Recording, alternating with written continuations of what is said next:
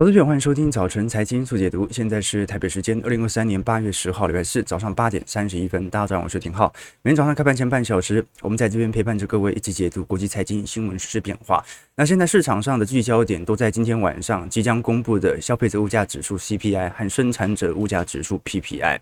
美国股市昨天呢、反而是稍微有所回跌。事实上，这一波乖离本来都在回档当中了。呃，本来从今年四月、五月份的乖离就拉得非常高，有点适度的均值回归都是很正常的。短期的股价没有太多解释的空间。道琼昨天跌了一百九十点，标普收黑零点七 percent，纳指走低超过一个 percent，费半本轮的回调幅度最大。礼拜三跌了一点八 percent 啊，主要是暴这个辉达暴跌了四点七趴啊。不过呢，因为费曼本坡也是涨最高的，所以给它一个最大的跌幅也可以理解。我们反而要观察到，因为。这一波七月份的通膨物价水平，市场上老实说有一点分歧的情况，因为本来周四即将公布的消费者物价指数，多数人认为是有蛮显著下行的迹象，不只是年增，呃，月增甚至可能都不会如五月到六月持续的冲高。真正的关键点啊，其实是原油价格的原因啊，因为我们看到很多核心通膨啊，坚固性比较高的工资水平或者租金水平啊，在六月、七月有开始在高档逐逐呃，应该讲。高档见顶，然后开始震荡的迹象，所以呃，你月增不要继续拉抬是有机会的哦。但问题在于，整个七月份原油价格是持续大涨的，那这种大涨有没有可能导致呃汽油价格跟着一直冲高？目前市场上还是有点分歧，因为原油价格的上涨不见得会立即转到转嫁到汽油价格。事实上，我们看到这一波 AAA 美国汽油价格超过去年同期的表现，是在今年八月一号发生的。七月一直在涨嘛，但是八月一号才形成黄金交叉，油价才正式的比去年的八月份还要来得贵。所以，反而要观察一下，如果七月。通膨数据没有那么亮丽，或者说通膨数据没有这么高，很有可能是反映到八月份的通膨数据哦。那不管如何，七八月要看一下这个连贯性。那我们最直观去影响到通膨预期提升，那就是联总会的货币政策它的延长的时间效果为何啊？就是它很有可能不会再升息，但是很有可能因为通膨数据导致。它的利率保持在高位的时间可能会因此而拉长，而最直接受到利率承压的，很明显，目前来看并不是股票资产哦，股票资产已经很长一段时间不反映利率调升对于资产估值的压制了。这一次我们很清楚，对于利率承压最大的，其实还是来自于债券市场。那么现在问题来了，不只是利率保持在高位的可能性越来越高，随着经济的复苏预期，联总会更没有任何降息的理由。而现在我们观察到美。美国财政部在三季度的发债规模基本上会达到一兆美元，那市场就很担心啊。这个利率也不有利于债券，联总会的货币政策也不有利于债券，就连美国财政部在过去几个月通过债务上限之后，目前也在疯狂的发债当中，那是不是对于债券价格就会有非常明显的抛售或者卖压呢？不过我们可以观察到啊。从七月份以来，第三季美国国债啊，当时被惠誉调降评级以后哦，市场的接盘意愿一直存在哦。我们可以观察一下啊，这张图表呢是美国财政部借款咨询委员会所进行相关的统计哦，主要针对呃最近几个月的新债发行规模持续增大底下，对于实体债券接盘意愿的表现。那你可以观察到啊，你看这次有很多呃海外的机构商啊，你像是。当时的阿克曼，他就特别针对美国长期公债进行做空哦，而且认为，呃，随随着联总会的一个高利率政策保持的越久哦，会越来越多这些本来持有长期美债的投资者被迫要进行平仓，那最后就会大跌。不过我们可以观察到，如果以当前最新所统计的数据来看，这一个。短期内大幅债券的拍卖，基本上市场上的购买意愿是非常非常强烈的哦。啊，也就是说，目前来看，市场正在大量的去接收财政部所发行的债券。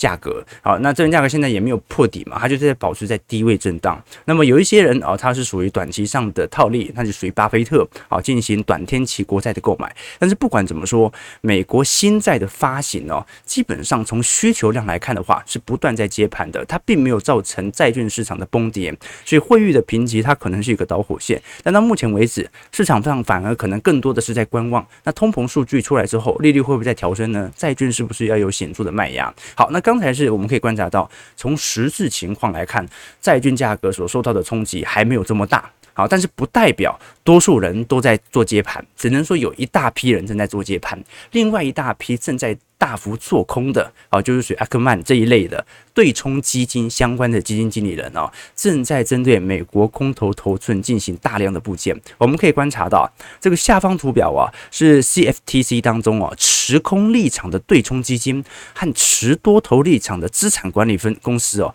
针对美国公债或者说整体债券市场的多头头寸和空头头寸哦，你可以观察到，几乎是规模量相当哦。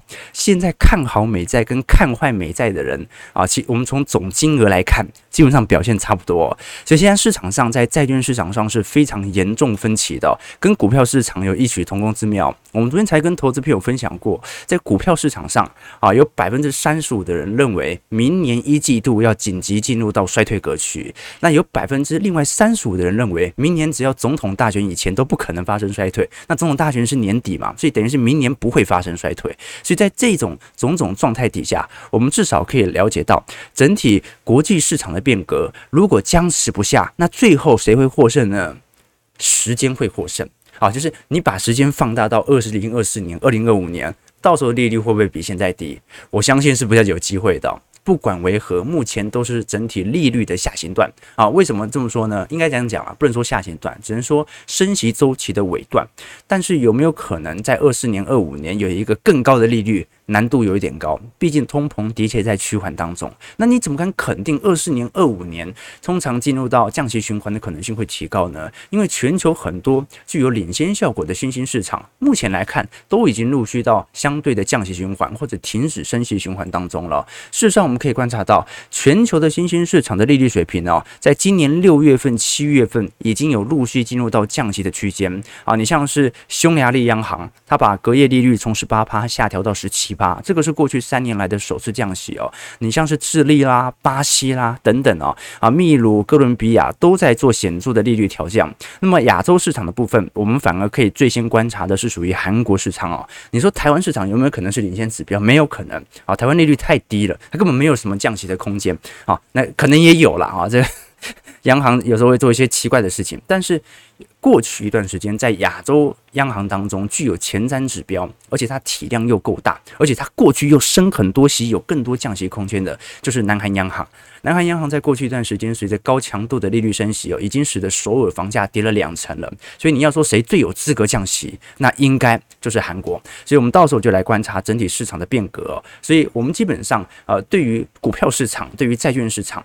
其实从去年年底以来，我们的态度就已经很明显了。它都算是一个中长期适合布建的时机。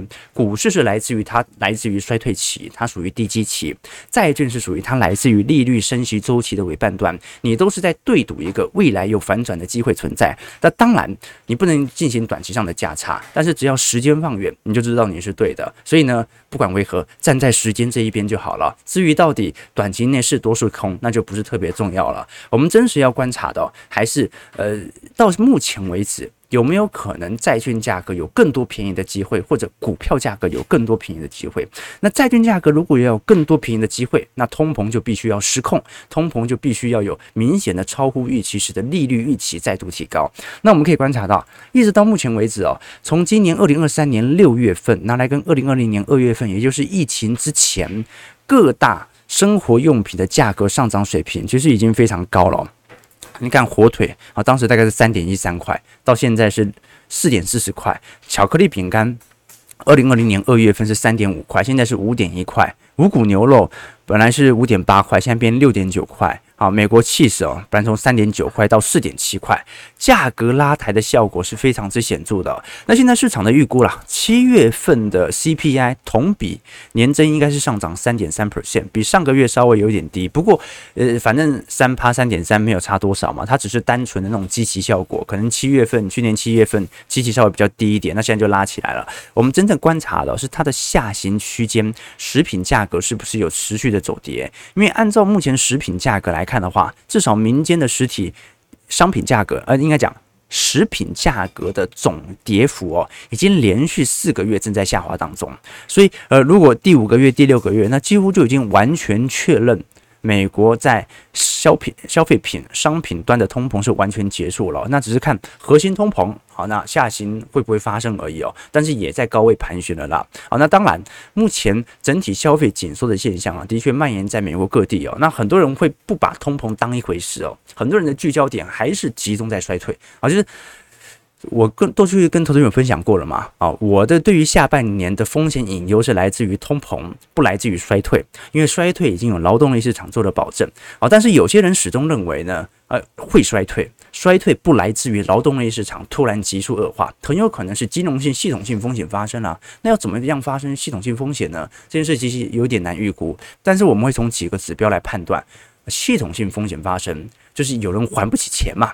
那谁会还不起还不起钱呢？要么就企业还不起钱，要么就银行资不抵债，要么就民间的债务还不起还不出来。那不太可能是财政部或者联总会还不出来嘛？啊，这这政府不会有这个问题哦。那我们具体来做一些观察，的确。如果我们从全球总债务的规模，在过去一段时间的确在不断升高当中，尤其我们看到现在美国的商业银行的信用卡贷款利率哦，本来从二零一九年的十三趴左右，现在已经跳升到二十趴了哦，这个信信用卡循环利率啊，真的如果。违约的话，那真的是压力很大的哦。那我们可以观察到，债务的确在提升，可是它债务提升的原因是因为违约率大幅上升吗？其实并不是哦。债务提升的原因是因为货币宽松的自然效果，本来借钱的人就变多了。那我们过去跟投资朋友提过，目前在全美各地当中哦，呃，有几大贷款要件啊，分别像是信用卡贷款、学贷、房贷或者汽车贷款。好，那信用卡贷款在短期内违约率是不是有显著提升？答案是的。但但是它仍然没有完全超越到二零一九年以前的水平。那第二点是属于汽车贷款，汽车贷款已经很明显超过二零一九年的水平了，但是它也不是一个太严重的事情。过去我们已经提过了，这个来自于目前新车价格跟二手车价格的严重脱钩。这过去大家二手车价格炒很高，拿去贷款，发现新车出来更便宜，那当然会有很多倒债的意愿。那学生贷款的部分，昨天我们提过了，拜登这一次为了减免大学生贷款的行为。所以做了大量的呃学贷减免，不过已经被最高法院判定为违宪了啦。然后当时你看，不管是车贷、房屋贷款、学贷嘛，在二零二零年啊都有紧急飙高的迹象存在。那拜登政府当时就进行财政支出嘛，直接把民众的压力减下来。好，大学学贷有大量的免除，不过这笔金额因为高达四千亿。所以最高法院在过去两周的判决哦，美国政府是没有权利免除这么高的债务的，因为这等同要纳税人全面买单嘛。那么要这么做就要得到立法部门的同意，所以这个部分还有点争议。但是反正。具体呃的制裁还没有出来吧？那反正学贷现在就是没问题，没问题。好，那其他的房贷那就更没有太大的影响了。好，那如果我们具体来观察啊，这一些学生贷款如果出现变数的话，可能是美国财政未来很大的危机，但是也不见得会从学贷这一点爆发。为什么？因为学贷即便它大规模的违约发生，它也不足以影响美国整体的贷款额度哦。就是说。美国如果要爆发民间性的债务违约，它必须要从信用卡贷款或者从房贷市场来做违违约。可是到目前为止，这个迹象都不是特别显著。我们可以观察到，如果是以啊总体贷款啊或者以车贷的比例来进行观察，你会发现啊，事实上整体来看，美国房贷的违约率哦。相对中长期来看，仍然属于相对比较低点的位阶，所以这一点倒是不用特别的担心啦。其实投资朋友来多做一些留意，反倒是劳动力市场还这么强劲哦。啊，各位投资朋友就是在下半年呢，就是真的衰退了哦，那也绝对啊，绝对不是因为。劳动力市场失业率大幅上升所形成的那种景气衰退，它一定是某个单点的爆发。这个单点有可能是外部系系统性风险，有可能是核战啊，有可能是乌俄冲突。好，那这一点就没办法预估嘛。好，那要么呢就是金融性系统性风险。不过目前来看哦，利率端所受到的大规模的冲突影响，短期内还不是特别大。所以真正下半年的风险。其实还是来自于通膨，如果随着景气的向好啊再度失控，是否伴随着联总会必须呈现高强度的紧缩政策？那高强度紧缩政策不见得马上爆发金融系系统性危机，但是足以引发市场的恐慌，而形成新一波的价格下跌，这个是值得观察的哦。毕竟啊，我们从最近。彭博社以及 CNBC 最新所做的专题哦，美国失业率现在是创半个世纪以来的低点嘛。到目前为止，即便核心通膨都有一点松动的感觉，但是就业市场目前企业仍然在持续囤人当中哦。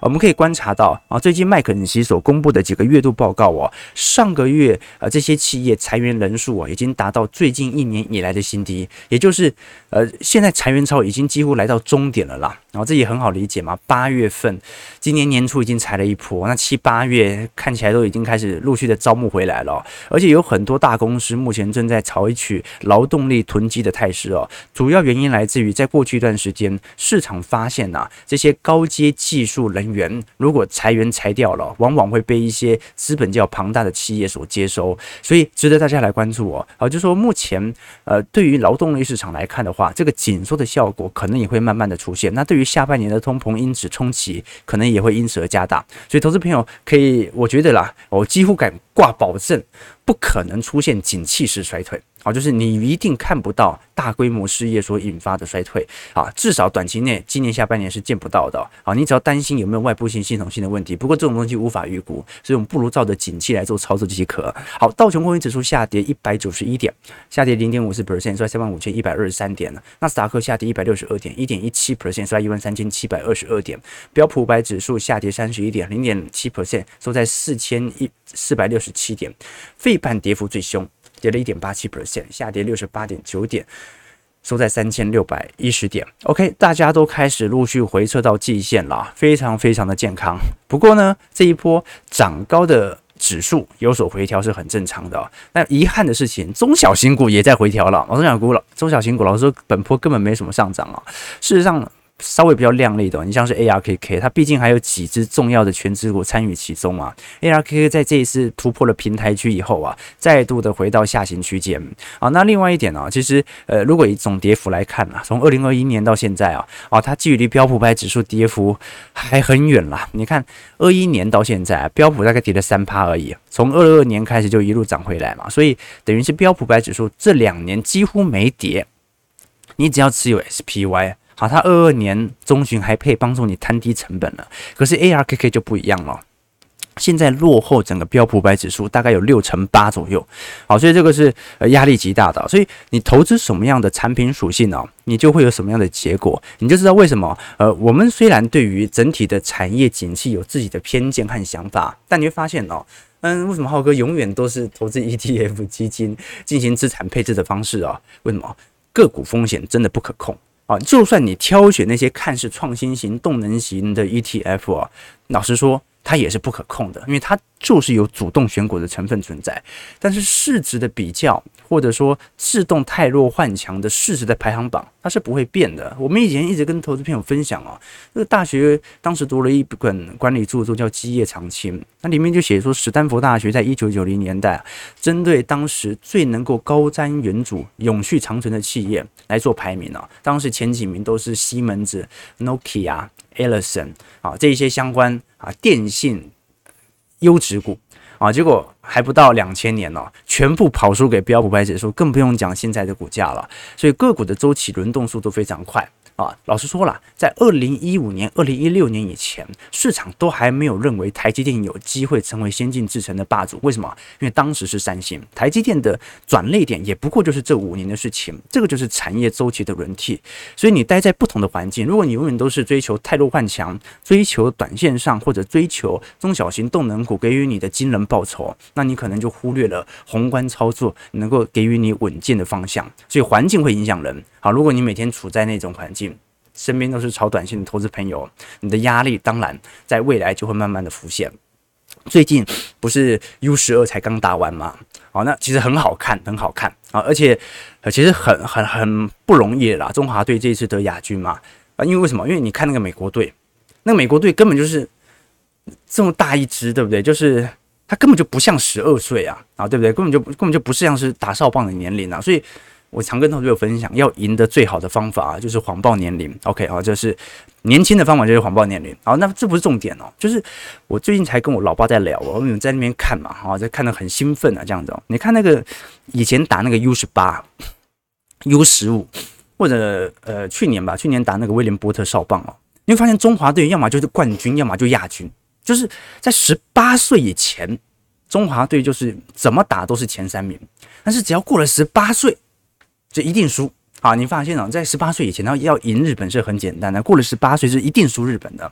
你像日本哦，大概是一亿人口嘛，呃，台湾的两千万，差不多是五比一，就是台湾的棒球啊，在小学、国中、高中出去打，赢日本是非常轻松的。但是，一旦超过十八岁以后哦，啊，你会发现大学就开始势均力敌了，然后进入职棒之后啊，日本就开始碾压台湾了，对不对啊？啊，所以你会发现啊，这大联盟可能呃十个日本球员，台湾可能。占不到一个啊，那为什么过了十八岁，台湾的棒球队就这么惨呢？啊，是因为日本人小时候没有吃登短郎吗？台湾人都爱吃吗？并不是啊，并不是哦。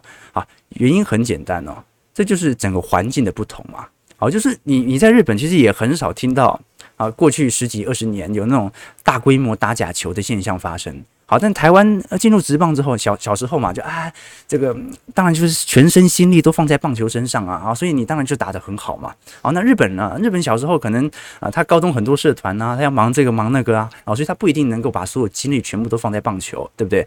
但是呢，等到进入职棒了以后啊，这个环境对于一个体系的影响就会慢慢出现了。哦，我没有在偷臭谁啊？啊，我过去跟投资朋友提过，我以前也高中。大学那时候八强三的时候，我也是棒球迷啊。好，但是自从打了一次假球以后，我就再也没有看过了啊。这可以理解。好，所以你会发现哦，环境对于一个人的影响就是如此之大。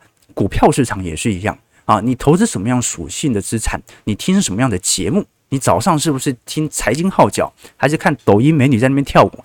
你本身的投资逻辑，它的区别就会非常大了。提供给投资朋友。好，那我们刚才聊到，其实是整个美国市场的总体表现啊，就是市场是分歧脱钩的。那我们重新回来聊中国市场。昨天本来本来要聊的啦，因为时间不太够啊。我们过去跟投资朋友提过，中国市场现在最大的问题在于出口看似没有这么差，但是还是很差啦。但是内需更是起不来。我们看到这一次中国海关总署所公布的七月份出口年降幅是来到十四点五 percent 啊，降幅甚至比六月份的十二点四 percent 还要来得大啊，这跟台湾就不一样了。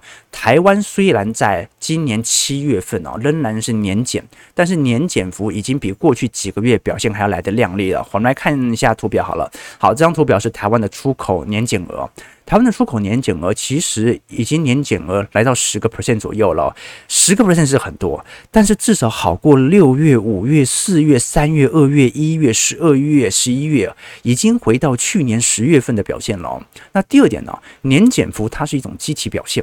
如果你看绝对金额，台湾的出口金额是来到三百八十七点三亿美元呐，这个金额老实说也回到去年十月份的表现了。所以台湾的出口。是真的有开始有好转的感觉，这个是从实质数据上来做推算。你说，哎，你出口这么好，应收怎么没上来？哎，关平，那出口你也有应收账款呢，你可能要递延到八月九月份嘛。我们出口当然对于实体财报来看，当然相对来看它是一个领先数据嘛，一定是先出口才拿到钱嘛。哪有怎么可以一手交钱一手交货啊？你都会有这个一这个交付的移转天数嘛？OK，好，那这个是值得观察的第二个要点。那中国市场到目前为止，没有明显的好转，是代表中国出口不会好转吗？并不是啊，通常是台湾啊相对取得订单开始有出口之后，中国的下游端组装厂才会开始陆续的建立。但是呢，可能吸收到台厂的这些订单的效果就不像前几年这么显著了。我们可以观察到，在过去几年当中哦，对于中国市场来看，很明显。啊，对于呃整体中国市场的呃，对于美国市场的出口额是有开始陆续减缓的迹象存在的啊。那中国现在最大的问题反而不是出口的问题，因为不管怎么说，它一定会得到下游终端组装厂的单。真正的问问题是，昨天中国七月份的 CPI 出来了，这一次七月份 CPI 相对于去年同期居然下滑了零点三 percent。哎，去年七月份都还在整个。通缩或者疫情的阴霾当中啊，基期是极低无比的，但是现在七月份相对起来。居然还下滑了零点三 percent，所以中国目前已经完全进入到通缩。好，这个是从实质数据上来判断的。过去我们顶多讲说它有通缩风险，市场的通缩心态，但是从 CPI 已经完全进入到负值区间，就代表市场已经进入到全面通缩。那么随着持续通缩的效果，对于资产价格的打击也持续加大。比如说啊，最近像是碧桂园的美元债哦，跌幅是高达四成，然后一档债券重量级的债券可以跌到四成，那也不容易哦。事实上。我们可以观察到，整个中国市场目前整体财政政策的支出情况哦，仍然没有达到任何的点火效果，所以反而要来做一些留意了啊，就是说，呃，如果这一波中国市场啊持续跟其他新兴市场的数据脱钩啊，那就说明一件事情，那就是全球的订单产能真的在过去两年有非常显著的转移，所以导致明明。呃，制造业中游的这些韩国、台湾经济体，很明显都已经开始有出口回归的感觉，但是中国没有感受到，那就说明订单可能是往东南亚来做移送，或者往墨西哥。那第二种说法就是，那他就是八月份、九月份要赶快好转啦，对不对？这个就。到时候我们来做一些追踪好了。好，那最后来看一下台北股市的表现啊。的确，整个台北股市在昨天收跌六点，收在一万六千八百七十点哦，量能是真的缩了蛮多的。好，最近好像大家又开始有一点，唉，就是等待了啊，等下一次再说啦。事实上，外资的做法也蛮吊诡的。你看，外资昨天虽然台币升值六分，收在三十一点七五块，但从这个数据看得出来。外资短期内好像也没有想要把资金开始呃回流入到台北股市的感觉吧。事实上这一波啦，主要是基本面都开始利多有点出尽的感觉了。那我们过去也跟投资朋友提过了，这个股价会提前反映基本面六到九个月。去年十月份既然是低点，六到九个月以后的基本面就必须要好转。所以七月份的好转，它是一个标准的预估值，它本来就该好转，没有好转就说明这一波是涨假的啊。所以基本上哦。八月、九月不见得要完全变好，但是至少不能更坏。好，这个是未来复苏的预期啊。事实上也不能短期内这么好了，因为啊、台湾的部分呢、哦，之所以有这种积极上的跳升呢、哦，是因为去去年的出口已经衰退蛮严重的，所以今年啊、应该讲去年下半年的库存问题就已经蛮严重的，导致到今年一月到七月，整体出口年减率哦，几乎是全球。重要市场当中压力来的最大的，你看台湾一月到七月啊，整体出口年减率哦是高达一成六左右，南韩才一成三哦，中国大陆才五趴哦哦，那你说五趴那有很严重吗？因为去年积极它很低啊，所以它感觉好像下行力度没有这么快，其实也很严重啦。香港是十二趴，新加坡十趴，日本六点七趴哦，那反而。美国和德国还蛮有趣的，从最新所公布的数据，它居然出口额在增加。好，但台湾最重要的要点是资通与视听产品啦，这个的确跟 AI 有点关系哦。它是少数在今年的七月份出口货品当中哦，几乎是唯一一项年增的。其他都在年减当中。你看，机体电路的部分哦，啊，即便台积电是世界霸主哦，年减率还是高达六点二 percent 啊。但是视资通与视听产品是增长了五成四哦。所以不管如何啊，台湾不只是出口的翻转点已经开始陆续出现了，经济成长的翻转点，二季度已经回到一点四五了。那七月份出口才转好，这说明第三季季第三季度的 GDP YOY 一定比二季度还好。所以台湾的经济衰退，因为连续两个。季季度算衰退嘛？第四季和今年一季度啊，进入到衰退格局之后，已经完全结束。好，所以台湾也开始陆续走向自己的复苏之路了。好，这个是给投资朋友所做的一些借鉴了。OK，好，那我们九点钟来跟投资朋友看一下台北股市开盘的表现，来跟大家做一些追踪，做一些互动。OK，啊啊，对对对，台湾一直以半导体为出口是危险的啊，那没有半导体，那就股价没办法涨这么高了嘛，对不对？OK。我的眼睛看抖音美女，耳朵听财经号角。我之前跟投资朋友分享过嘛，有一天早上我搭捷运来上班，然后呃那天就在捷运上看到一个大叔，他就在滑那个抖音。因为你知道，因为有些人我自己是没有抖音账号啦，但呃有些这个不知道可能是可能可能是诈骗集团等等，他会把我的片段放在。抖音身上，那都都不是我的账号，我就看到一个大叔，他那边一直滑，一直滑，都在看，大部分都在看女生跳舞嘛，跳滑滑滑，滑到我的影片，哎，过了一秒，就马上滑掉这样子哦，所以 你就知道哦，那大叔就秃头嘛，然后黑眼圈很重啊，所以环境影响人呐。你平时看我的节目就不会，因为你一下就睡着了，你睡得很好啊，不会有黑眼圈，对不对？OK，OK，对，很多事情是我们想象出，对，就是很多的利空。的确都是我们自己想象出来的啊，但是呢，有时候很多事情啊，你仔细一想啊，现实是很残酷的。对，就棒球它也是其中一个问题了啊，就是其实股票市场、资本市场，你仔细思考，你都会发现有一点怪怪的。好，就是真实世界其实是非常残酷的。啊，这个世界你掌握一些基本的财经思维哦，了解通膨和实质产品利率当中的关系，你就可以理解到用什么样的办法才能够让自己的获利增值。可是，呃，中下阶层哦，他可能就无法理解这个问题对他的重要性。以前我们讲的，呃，我在底层的生活里面，他那个社会学家芭芭拉，他就会访问一个女工啊，就说为什么？你钱赚这么少，你每天都要去住汽车旅馆呢？为什么不去租一个房子呢？从长计议呢？那很简单嘛。那个女工说，因为那个租房子要有两千块美元的押金，我没有这么多钱可以拿来做押金，所以我只好每天住汽车旅馆。所以很多时候不是穷人，他没有长期的规划，他每天都在危机之中啊，这个就很悲催。仔细一想，对不对？啊，就最近我才那个看到一篇文章哦。呃，这个礼拜不是八八节嘛，父亲节哦，很多人想到父爱就会想到那个朱自清啊，背影啊，橘子掉下来了，对不对？可是你要知道哦，其实背影里面哦，他有一段时间哦，家里是很惨的。朱自清呢，就是他祖母死了，那父亲的差事也交卸了，这是他写的，正是祸不单行的日子哦。